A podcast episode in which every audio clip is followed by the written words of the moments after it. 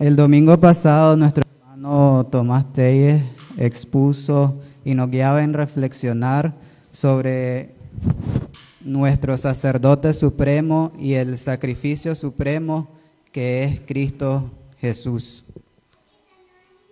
Cristo Jesús por amor nos buscó y nos ha salvado. Y hoy nos hemos reunido y con nuestras voces lo hemos dicho en los cantos que Dios nos salve, que Dios nos restaure, que nos llene de su gloria. También hemos reconocido que esto solo lo podemos lograr estando a sus pies, en una posición humilde y vulnerable, aceptando que necesitamos de Jesús, el que nos salva. Asimismo, hemos reconocido que es el pecado el que nos ha herido y nos ha separado de la gloria del Señor. Pero que es Jesucristo el que nos ha justificado por fe delante de Dios. En pocas palabras, hoy a través de los cantos meditamos sobre el pasaje que hoy leímos de Romanos 5, del 1 al 11. Pablo nos expresa en los primeros capítulos de Romanos lo que son las buenas nuevas de salvación.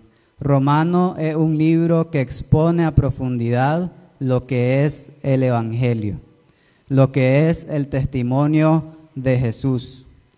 Pablo en la carta expone esto de manera muy detallada. Pablo iba a visitar esa iglesia, pero todavía estaba, iba a llevar las ofrendas que habían recolectado para Jerusalén y entonces todavía no viaja hacia Roma. Pero Pablo quería viajar a Roma para después de Roma ir y continuar su ministerio en lo que ahora nosotros conocemos como España y Portugal. Y pensaba que la iglesia de Roma iba a poder apoyarle en este viaje misionero que él se había trazado y propuesto en su mente. Preparando este mensaje con una semana de antelación, me puse a reflexionar y buscaba la manera en que iba a predicar esta mañana. Y les voy a ser sincero, hasta hoy en la madrugada he podido venir con el mensaje que el Señor me ha puesto en el corazón. Pasé toda la semana masticándolo, masticándolo, masticándolo, viendo eh, estudios de romanos, leyendo la palabra y hasta esta mañana ya me levanté y lo pude poner en un papel, bueno, en una computadora y plasmarlo.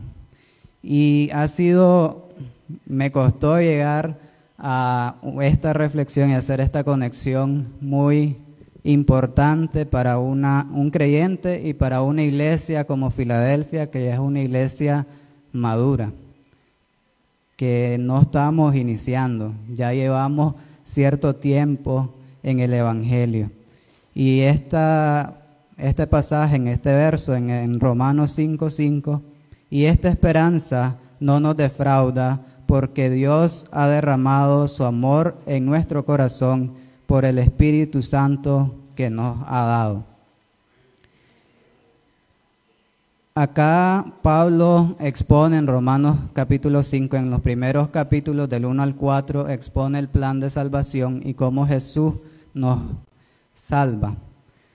Ya en el capítulo 5 comienza, en los primeros versos del capítulo 5 todavía habla del plan de salvación y ya en los siguientes versos, que es lo que leímos esta mañana, comienza a hablar acerca de la justificación, pero también habla de los beneficios de la salvación de Jesús. Y vamos a hablar de tres de estos aspectos esta mañana, que son la fe, la esperanza y el amor. Cuando venimos a los pies de Jesús somos parte de una nueva familia y somos reconciliados con Dios. Eh, como decía nuestro hermano Tomás el domingo pasado y lo dice la palabra del Señor, por cuanto todos estamos destituidos de la gloria de Dios. Hay una separación, un abismo entre, nosotros, entre la humanidad, entre nosotros y Dios. Pero este abismo es cerrado o, o un puente es hecho a través de nuestro Señor Jesucristo, que es el que nos reconcilia con Dios. La justificación quiere decir que somos justificados, que somos justos ante Dios, pero no por nuestra fuerza, no porque nosotros hemos logrado ser buenos, no porque nosotros nos hemos propuesto cambiar nuestra manera de pensar, de ver las cosas, no es por nuestra fuerza. Dios nos ve justos porque Jesús nos ha justificado. Yo puedo pasar toda mi vida haciendo buenas obras, tratando de ser un mejor nicaragüense, ser un mejor humano. Pero si no tengo a Jesús conmigo, de nada me va a servir todas esas buenas obras. Porque una obra sin fe es muerta. Es muerta. Eh, nuestra relación con el Señor, y lo explica Pablo, comienza con la fe. Nuestra relación inicia por fe, porque por fe las personas creyeron en que Jesús era el Hijo de Dios. Pongámonos en contexto como que nosotros fuéramos las personas que vivimos en el mundo de Jesús, en el tiempo de Jesús.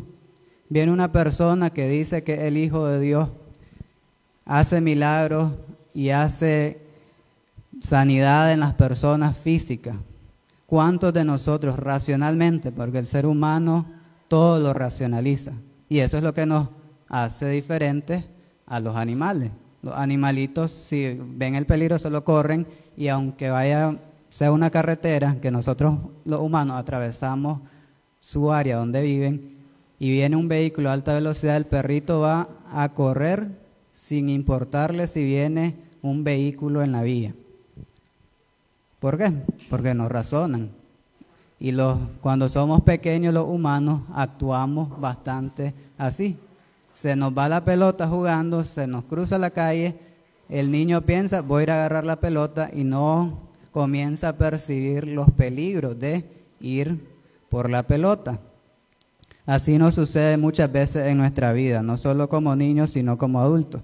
Pero lo que nos hace diferente es que somos pensantes, seres pensantes, y analizamos, racionalizamos, vemos las cosas con estadística, con lógica, y tratamos todo en nuestra vida, lo tratamos de hacer así. Si tenemos una empresa, tenemos que estudiamos el mercado, vemos cuán, qué sector de la población es la que me va a comprar, cuál no y así sucesivamente. Si tenemos panadería, ¿cuántas panaderías hay ya en mi barrio? Voy a poner otra. Entonces todo lo racionalizamos. las pulperías, en, la, en mi calle yo le digo la calle de las pulperías.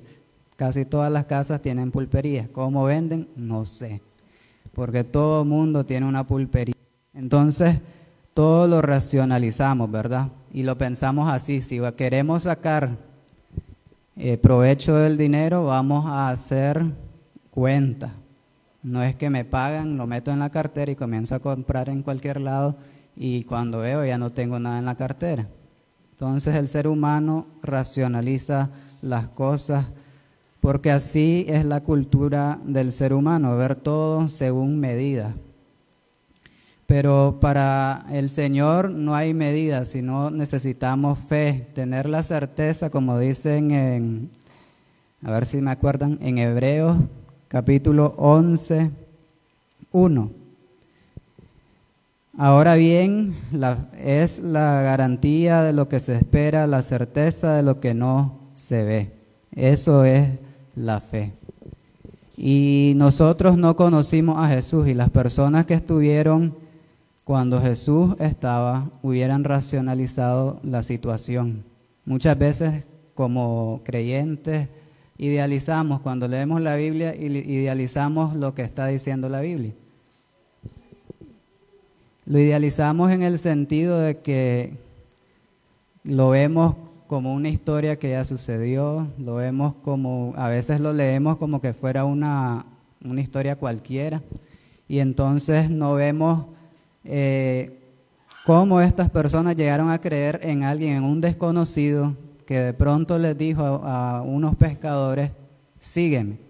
Y de pronto dejaron todo y se fueron con Jesús. Entonces, si en esta vida alguien viene y les dice en su casa, están, si son zapateros y la zapatería la tienen en su casa, y le viene a decir, vení, seguime, ustedes irían, así por así. Yo creo que no. Uno dice, ¿y este qué quiere? Porque uno racionaliza todo, pero con Jesús es con nuestra fe lo que se traduce en tener la garantía de que Jesús es el Hijo de Dios. Ahora nosotros que no conocimos a Jesús y que solo tenemos su testimonio escrito, creemos que Jesús es el Hijo de Dios y que es nuestro Señor y tenemos la certeza que vamos a vivir eternamente junto a Él, que esta vida solo es un pedacito de la eternidad que podemos vivir en la presencia de nuestro Creador. La fe nos lleva a tener esta esperanza de vida, pues la esperanza del creyente no es igual que ser optimista sin tener fundamento. Alguien que tiene esperanza no quiere decir que todo es positivo, todo es bonito, todo es, es color de rosa, o que todo lo percibe color de rosa, sino al contrario, es una bienaventurada seguridad sobre nuestro destino futuro y se basa en el amor de Dios en nuestras vidas, el cual se revela a través del Espíritu Santo y nos ha demostrado en forma objetiva en la muerte de Jesús. Ahora, el otro aspecto, ya hablamos de la fe y de la esperanza, el otro aspecto que habla Pablo es del amor. Y entonces quiero que me acompañen a leer esta parábola que, y que la refresquemos, una parábola de Jesús que es muy famosa, aparte de por lo cortito que es, por el mensaje que tiene y siempre lo leemos por el amor que demuestra en la parábola esta, este pastor que busca a, su oveja perdida, que es en Mateo 18, del 10 al 14. Miren que no menosprecien a uno de estos pequeños porque les digo que en el cielo los ángeles de ellos contemplan siempre el rostro de mi Padre Celestial. ¿Qué les parece? Si un hombre tiene cien ovejas y se le extravía una de ellas, ¿no dejará la noventa y nueve en la colina para ir en busca de la extraviada? Y si llega a encontrarla, les aseguro que se pondrá más feliz por esa sola oveja que por las noventa y nueve que no se extraviaron. Así también el Padre de ustedes que está en el cielo no quiere que se pierda ninguno de estos pequeños. Este pasaje expone a carne viva y por completo el corazón de Jesús y de nuestro Dios. En esta parábola hace una disección de corazón abierto para decirnos lo que es el corazón de nuestro Dios. Pero no solo es un, una exposición de hasta dónde llega el amor de Dios, sino es un reto para el creyente. Y es un reto porque nosotros nos ponemos de modelo a Jesús. En fin, somos seguidores de Jesús. Entonces nuestro modelo por excelencia es Jesús. Pero muchas veces los cristianos queremos limitar nos y le decimos, pero si yo ni a la uña del pie le llego a Jesús. Y somos conformistas en ese particular. entonces, como nunca voy a poder ser como Jesús, entonces ni me esfuerzo por ser como Jesús. Y habemos algunas veces que nosotros decimos que los creyentes, que he escuchado creyentes, que dicen que un creyente no puede ser misericordioso y cuando, pues yo solo me pongo a reflexionar, Si Jesús puede ser misericordioso, que quiere decir que tiene compasión, pero no solo compasión, no solo siente la compasión, sino que hace algo por esa compasión que está sintiendo.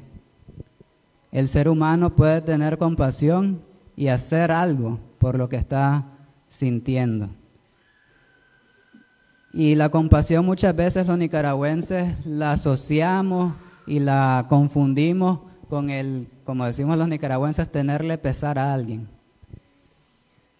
Pero la compasión no es eso, la compasión va mucho más que eso. Y la misericordia le añade un paso más, que no solo es el reflexionar en el problema de la persona, sino que debemos de hacer algo por esa persona.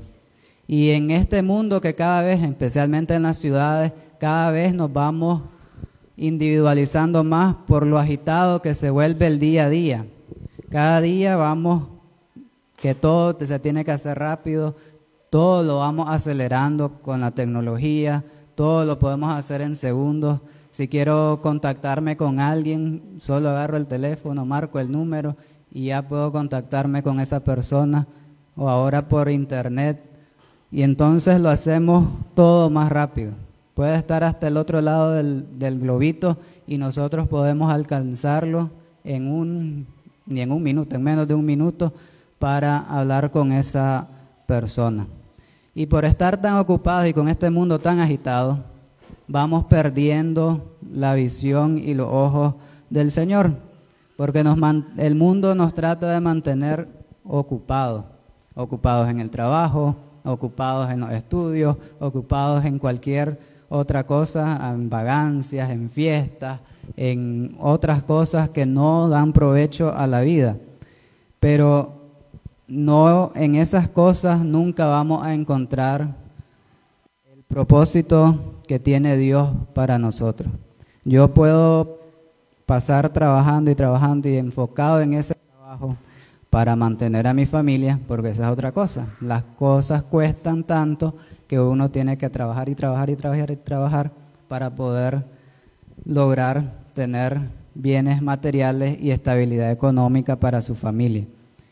Pero todas estas cosas a veces nos hacen perdernos, y también estos dispositivos nos ayudan, a perdernos las maravillas que Dios hace en nuestra vida. A veces simplemente con salir de la casa de uno, allá en donde estoy habitando, en mi casa, en la entrada del callejón, los vecinos han plantado un montón de flores en el camino, pero ese no es el punto. Pero son flores muy bonitas y uno por el día a día, ¿verdad? Uno pasa diario y uno hasta ya lo da por sentado que están ahí esas flores. Uno ya ni se fija en los detalles, sino que hasta en las flores y uno pasa. Uno anda en su apuro de, de ir y venir en cualquier cosa y uno no se detiene a pensar lo maravilloso que es que una semillita se transforme en una plantita y esa plantita de una flor de distintos colores, de distintas dimensiones. Es maravilloso. Y no solo nos pasa con la, con la naturaleza, y no solo le pasa a la gente que no conoce de Jesús, también nos sucede a nosotros como creyentes. A veces estamos tan acostumbrados a venir a la iglesia, a servirle al Señor, que muchas veces hasta perdemos el enfoque y el norte de lo que Dios quiere para la iglesia. A veces no nos ponemos a pensar en cómo mis palabras van a dañar a un hermano o cuánto trabajo le costó a un hermano y al Señor en convencer a una persona a que viniera al culto a sentarse. Y nosotros solo con una palabra de desprecio Votamos todo ese trabajo. Y a la persona que no cree en el Señor se aleja de la iglesia. Y porque al final de cuentas lo importante En esta vida ahora de los jóvenes que andamos en Facebook, en un montón de plataformas, lo importante en esta vida no son tan cuántas reacciones provocamos. Esta semana yo publiqué una foto, yo no tengo muchos amigos, pero mi esposa sí. Y entonces el celular hasta iba a explotar porque tantos me gusta y tantos comentarios que me dejaron en la foto. Y entonces muchas veces los chavalos de ahora pasan pendientes de eso, cuántos me gusta, cuántos me divierte, cuántas reacciones va a tener mi publicación, pero eso no es lo importante. O si tengo que estar en todos los cultos, en todas las, o en, en el caso de los que no son conversos, en todas las reuniones con mis amigos. O lo importante no es sentirme bien todo el tiempo. El ser humano no se puede sentir bien todo el tiempo. El conflicto en el ser humano existe dentro de sí. Y entonces no todo el tiempo vamos a estar felices. Y no es lo importante estar feliz todo el tiempo.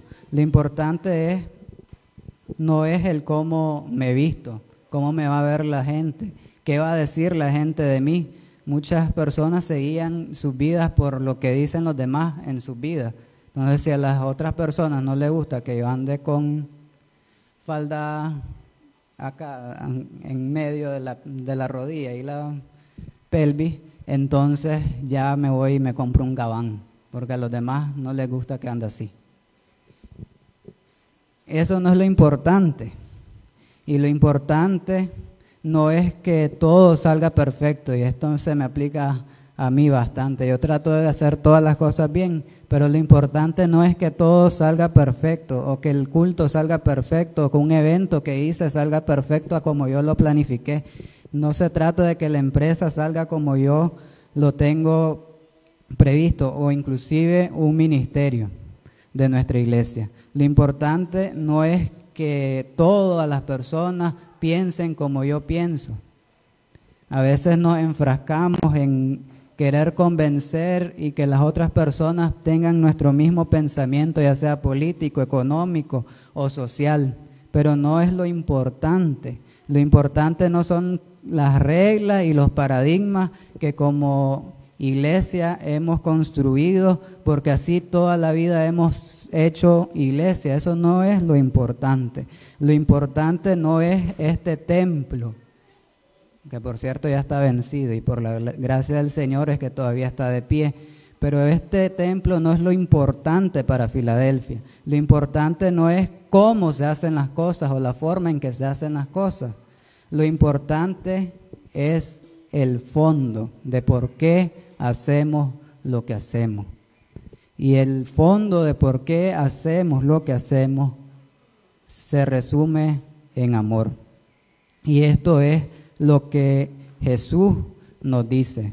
Nos dice a través de su evangelio y que es su testimonio. Él vino para salvar a las personas.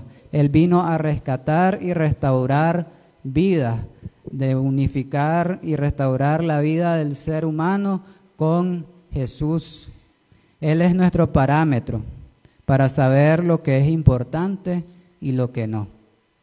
Cuando ya la forma y el cómo se están volviendo demasiado importante quiere decir que nosotros ya hemos perdido el norte.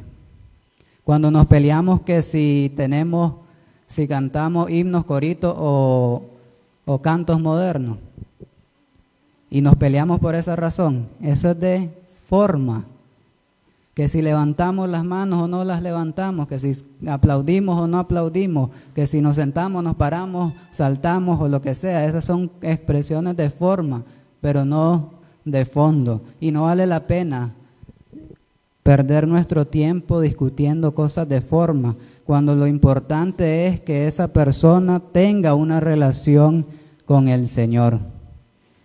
Mientras el mundo nos trata de decir, qué es lo importante, nosotros ya sabemos qué es lo importante. Y lo importante es Jesús. Y lo importante es lo que Jesús vino a hacer a este mundo. Y Él vino a salvar vida humana. Y les decía lo de que los hermanos a veces dicen que no pueden ser como Jesús, aunque sea su modelo y su norte. Pero nuestro norte vino a salvar vidas y a nosotros nos toca continuar esa misión que el Señor nos dejó. Nosotros nos tenemos que enfocar en esa misión que Jesús nos dejó. Pero a veces nosotros pasamos enfocados en otras cosas y no llevamos a cabo lo que el Señor quiere. Porque nos enfocamos y nos distraemos fácilmente. Porque fácilmente nos podemos distraer con cosas de forma porque si yo pienso que se hacen las cosas así, entonces ya es mi egoísmo, mi ser, mi yo, el que está predominando en nuestras vidas. Y lamentablemente eso es lo que hace que las iglesias no crezcan, que las iglesias no salgan de las cuatro paredes, que las iglesias se mantengan encerradas.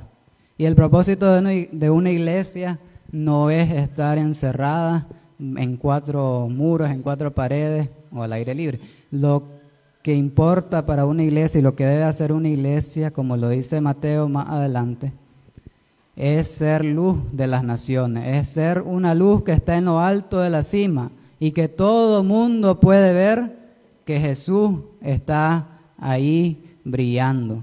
Pero muchas veces nuestras actitudes hacen y sirven como una caja y plop, tapamos esa luz y no sale a ningún lado. Y a veces, eh, analizando el problema de nuestra iglesia en particular y de la iglesia universal en general, es que no, la iglesia universal en general, las modernas, las contemporáneas que se llaman ahora, se enfocan más en el escenario, en el look, en el feeling, en, la, en cómo se va a sentir el servicio, cómo vamos a administrar a través de la alabanza, nos enfocamos tanto en eso que perdemos el norte de la situación. Las iglesias ahora son, si usted busca en YouTube una iglesia, aparte que un montón salen verdad en internet ahora, usted puede ver un montón de iglesias, mega iglesias, iglesias pequeñas, que le han puesto el énfasis más en, en cómo es la experiencia de marca que así se le llama en mercadeo, cómo es más la experiencia de la marca en y no le ponen el peso en cómo es la experiencia con Jesús de esas personas. Y a veces nosotros hemos caído en este pequeño dilema, porque nos hemos enfocado en tantas cosas y hemos descuidado algo sumamente importante y es el seguimiento a las personas. Yo nunca, pues, yo toda mi vida he asistido aquí a Filadelfia, pero yo me pongo a pensar en las personas nuevas que solo un domingo vinieron y nunca más los volvimos a ver. Y a veces decimos que, y ahí no quiso venir. Y esa es la excusa perfecta para nosotros salirnos con las nuestras. La persona no quiso regresar. Pero, ¿qué sucedió? Lo que sucedió es que nosotros no le dimos una experiencia auténtica con Jesús. Y no porque el servicio estuvo mal, la prédica no, no sirvió, no, yo no estoy diciendo eso. Simplemente porque la relación con Dios y el propósito, eh, a veces perdemos el enfoque de la iglesia. El, el, enfoque de la iglesia no es el venir a sentarnos y ya tenemos hasta la banca designada. No es eso. El propósito de la iglesia es ser una iglesia basada en las relaciones. Jesús vino a restaurar nuestra relación, la relación nuestra. Los que ya creemos en Jesús creemos que nuestra relación con Dios ha sido restaurada, que podemos comunicarnos con Dios, que podemos tener acceso directo con nuestro Padre. Sí. Pero también olvidamos la otra parte, la otra cara de la moneda, que tenemos que tener en nuestras relaciones, mostrar el camino hacia Dios. ¿Cuántos de nosotros, solo, yo soy uno que solo venimos, hacemos lo que tenemos que hacer? En este caso yo tengo que instalar todo esto, desinstalar todo esto con los muchachos. Hacemos eso, pero a veces ni siquiera apartamos tiempo para saludar a las personas. Y lo importante no es que esto se transmita en, en las plataformas o que quede grabado, todo lo demás. Lo importante es que una persona, con una sola persona que crea en el Señor y que conozca a Jesús, es suficiente.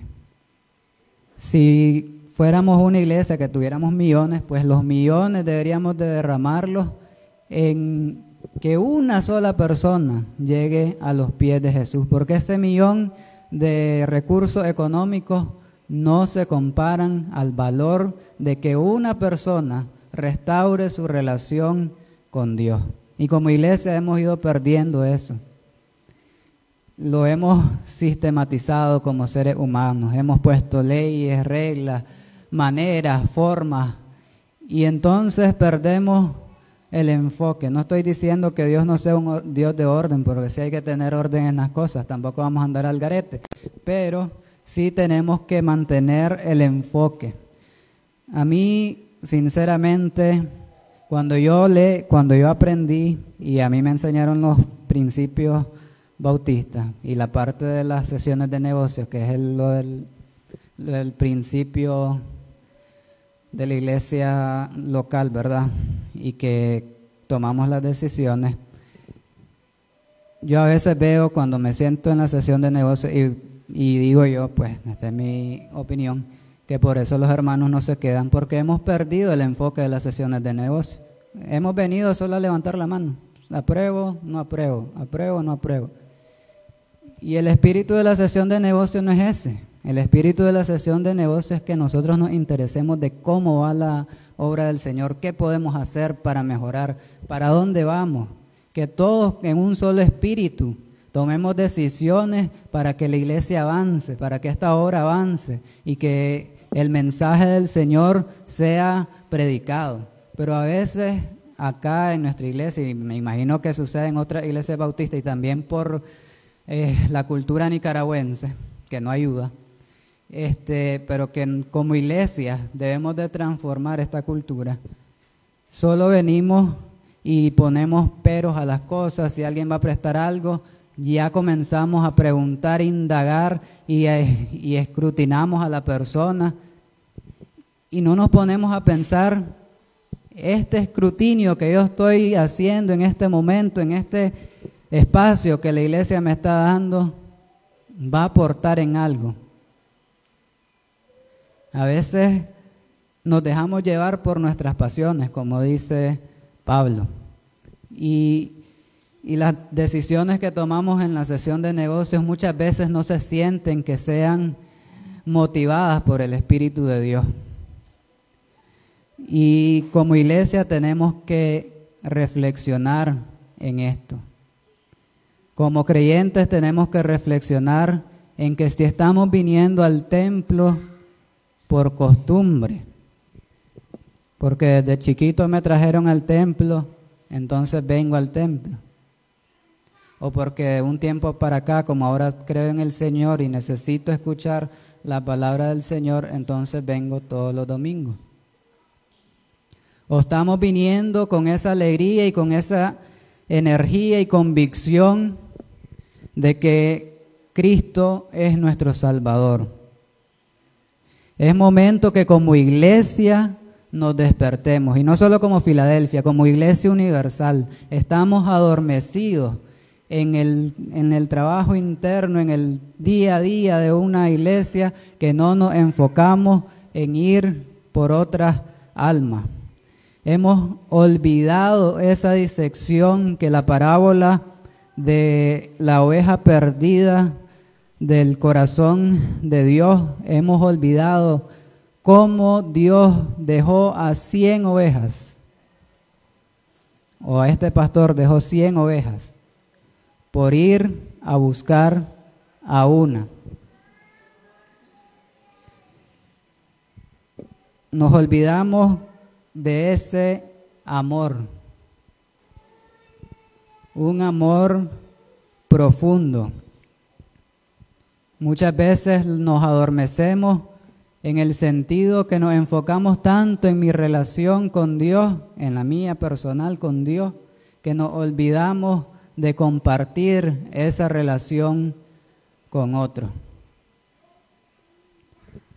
Y es el momento que esta iglesia y la iglesia universal del Señor se despierte y vea y recuerde su origen y su diseño que el Señor Jesús nos dio. Que debemos de dejar todo por ir a salvar un alma para el Señor. Esa es la misión que Él nos ha dejado. Ese es el corazón y el amor que Él tiene. Y no solo porque Jesús es Jesús, quiere decir que yo no puedo. No. Todos estamos llamados a ser como Jesús. Y tenemos que aprender a desprendernos de esa muletilla de que yo nunca voy a ser como Jesús o esa muletilla que así soy. Es que así soy. Y el nicaragüense es muy bueno para eso, es que así somos. Así soy. Pero el Señor no quiere gente que diga, así soy. El Señor quiere gente dispuesta a seguirle y dejarse transformar por Él. Cuando vemos en las películas, cuando ponen una toma de cerca, se le llama plano detalle. Muchas veces nosotros nos quedamos en el plano detalle, que nos quedamos viendo el detalle de detalle y perdemos de vista el plano general. Y cuando estamos en problemados, hacemos lo mismo. Nos enfocamos en el problema tanto y cómo solucionarlo con mis propias fuerzas que perdemos de vista el plano general. Perdemos de vista el plano general y después nos asombramos cuando el Señor hace el milagro y soluciona el problema. Nos asombramos porque estuvimos tan enfocados en el plano detalle que el Señor estuvo moviendo cosas en el plano general y no nos dimos cuenta. Porque estábamos metidos en el detallito y no nos sometimos a la voluntad y a las manos del Señor. Y eso nos sucede no solo como creyentes, sino como iglesia. Muchas veces nos focalizamos en ese problema, en un problema, digamos, o en una situación, en una manera de hacer las cosas.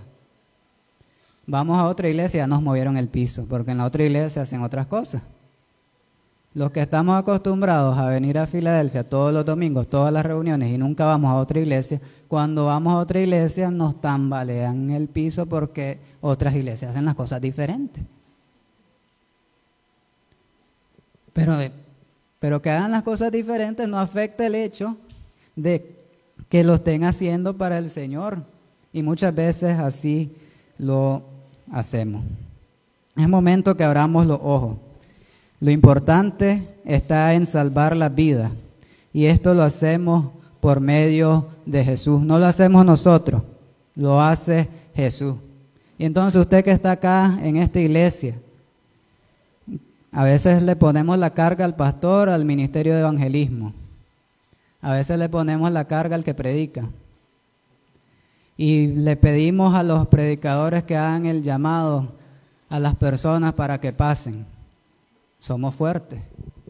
Llamamos a las personas que vengan a cegar y a cosechar y nadie ha sembrado la semilla. El hermano pastor acá todos los domingos podemos llamar a que reconozcan al Señor. Pero ¿cuántos de nosotros estamos sembrando la semilla? Para que un día esa semilla pueda venir a este templo y decir, yo acepto a Jesucristo.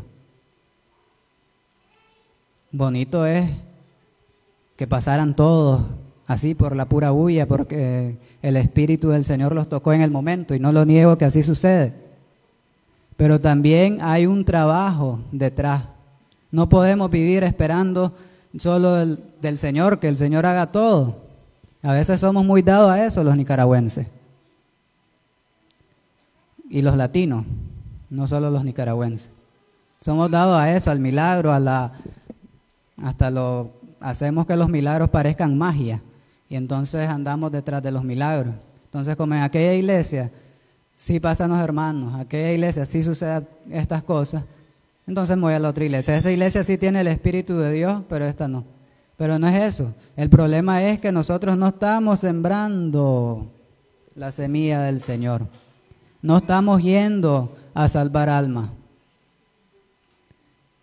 Y Pablo nos lo dice, que si yo soy justificado por fe, que yo tengo la esperanza y tengo el amor de Cristo, ¿cómo no voy a ser provocado a ir a decirle a otra persona que puede ser justificada, que puede ser amada por Dios y reconciliarse con el Señor? A mí me sorprende que, que los creyentes nos hayamos adormecido en esa parte. Todos le llamamos el primer amor, pero no es primer amor, simplemente es el amor al Señor. Si tenemos amor al Señor, vamos a hacerlo toda nuestra vida. Esto no es como una relación de noviazgo con una persona, que me enamoré primero con una y después con otra, no. El amor del Señor es una vez y para siempre. Y no es de volver al primer amor, es volver a amar es volver a ser amante del Señor. Y no basta solo con decirle a las personas que Jesús la ama, que Dios te ama, es necesario que nosotros nos involucremos en el ministerio de la reconciliación. Y esto Pablo lo deja claro en, en Romanos y en otras cartas como en Corintios. Es necesario que nosotros ejerzamos el ministerio de la reconciliación. Y necesitamos tener el corazón de Dios. Hoy el reto que nos deja el Señor es que hoy nos fijemos quién no vino a este templo. Comencemos por ahí. Comencemos en lo sencillo. Los que vienen regularmente y hoy no están aquí. ¿Cuántos de nosotros vamos a ver los rostros y sabemos quién no vino?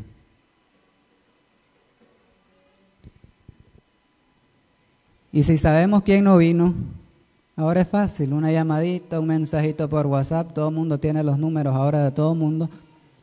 Todo el mundo nos tenemos de amigo en Facebook porque somos una comunidad chiquita. Mandémosles un mensaje.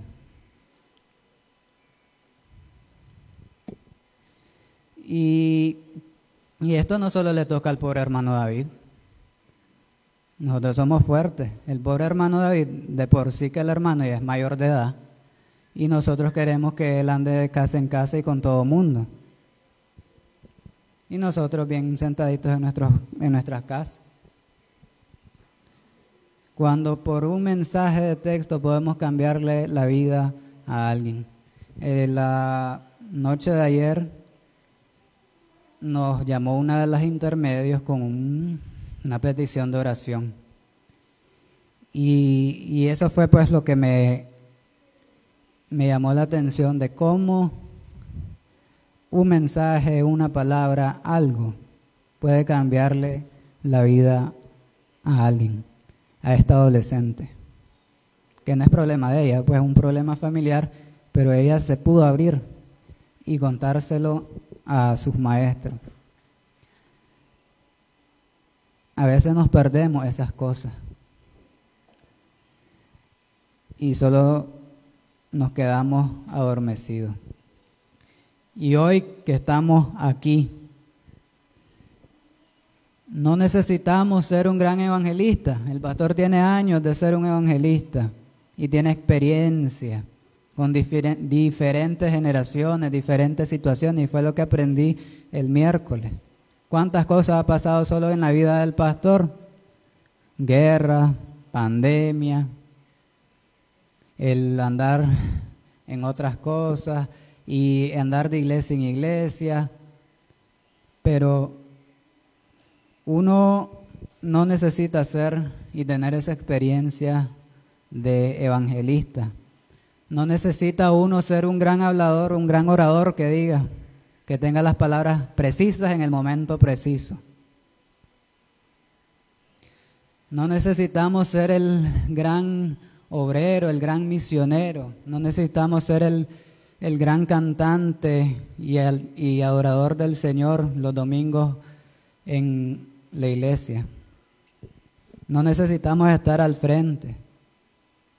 Simplemente necesitamos volver a tener amor por la alma.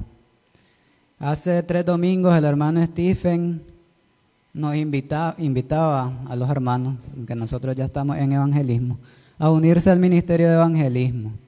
Lo hemos mandado por WhatsApp, por Facebook. Lo hemos dicho acá, que el hermano necesita ayuda. Yo no sé más cómo el hermano va a ponerse. Aquí tiene que poner un banner que diga, Stephen necesita ayuda en evangelismo. No sé pues la, la manera en que lo vamos a entender. Pero lo que usted necesita solo es amor por las personas. Solo es amor por las personas. Así como Jesús lo tuvo para con usted.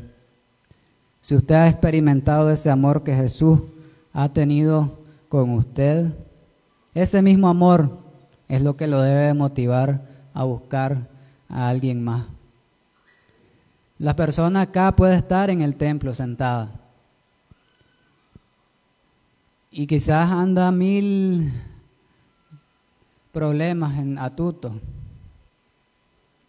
Y quizás ella no puede soltar esos problemas con los cantos y con la adoración al Señor o con una oración acá en, en congregación. Pero quizás solo que usted le pregunte, cómo le fue esta semana, Él pueda sacar toda esa carga y usted le pueda hacer de ayuda y mostrarle el amor del Señor.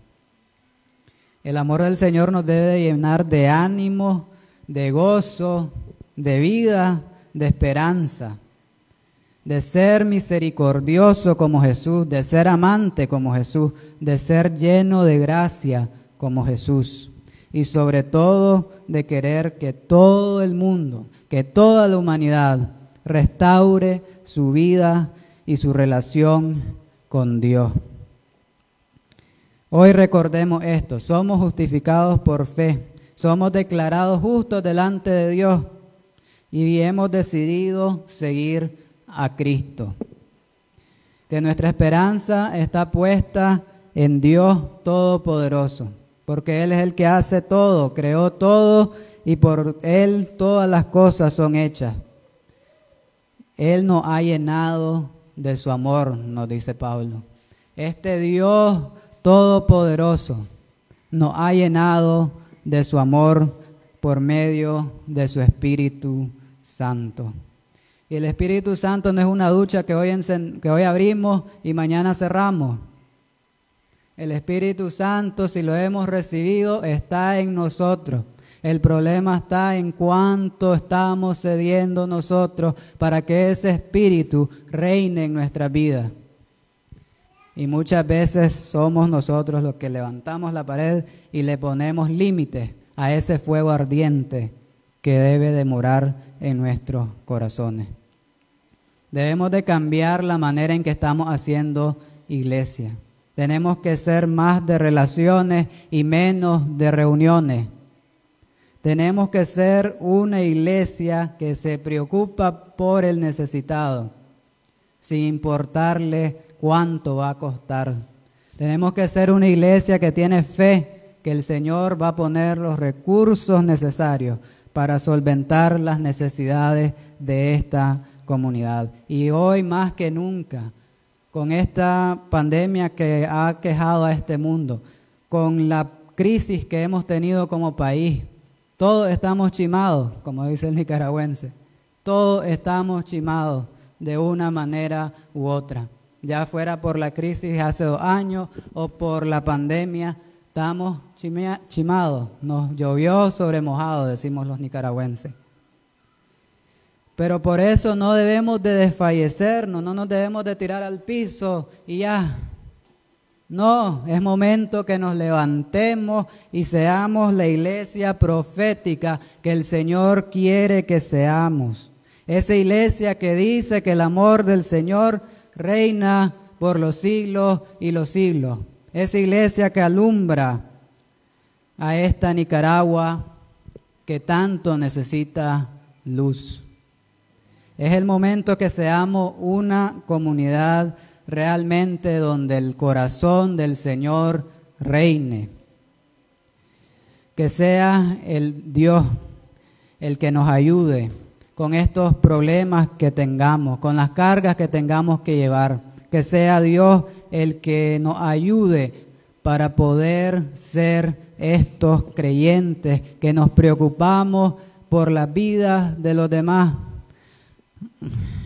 y aunque a veces a nosotros no nos gusta que los hermanos vengan y nos pregunten cómo nos va, porque también así somos los nicaragüenses, nos guardamos todo. Tengamos, si somos una iglesia transformadora, quiere decir que vamos a transformar esta cultura nicaragüense Muchas veces nos acoplamos a la cultura nicaragüense y como así soy yo, así nos quedamos. Y no es así, el Señor es transformador y tiene poder transformador.